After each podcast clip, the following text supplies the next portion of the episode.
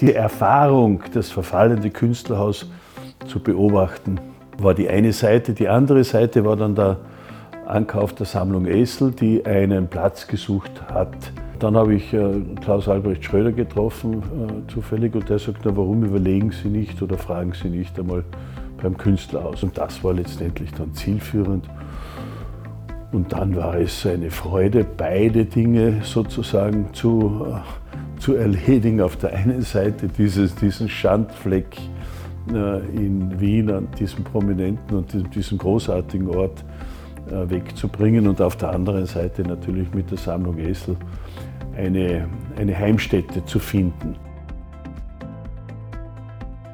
Das war noch äh, lange vor die Dauerleihgabe dann an die Albertina gemacht wurde und es klar war, dass die Albertina Modern dort einziehen wird. Es ist wirklich eine, eine großartige Kombination, man kann das nicht anders sagen. Die Kunst nach 1918 hat keinen äh, adäquaten Platz in, in Österreich, also österreichische Kunst nach 1918. Und äh, die Albertina hat äh, nennenswerte Bestände.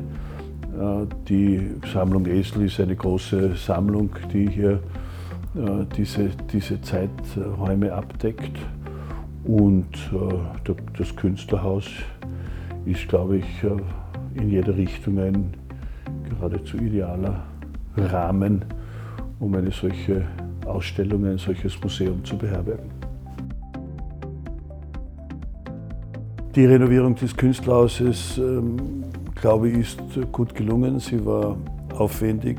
Sie hat äh, viele Überraschungen mit sich gebracht, was bei einem 150-jährigen Gebäude ja nichts Ungewöhnliches ist, aber äh, trotzdem dann immer eine Herausforderung darstellt. Die Kombination zwischen Albertina Modern und äh, Künstlerhaus Vereinigung, die das Obergeschoss bespielen, ist auch eine Herausforderung. Auf der einen Seite Museumsbetrieb, auf der anderen Seite Werkstatt oder Schauraum von aktiven äh, Künstlern.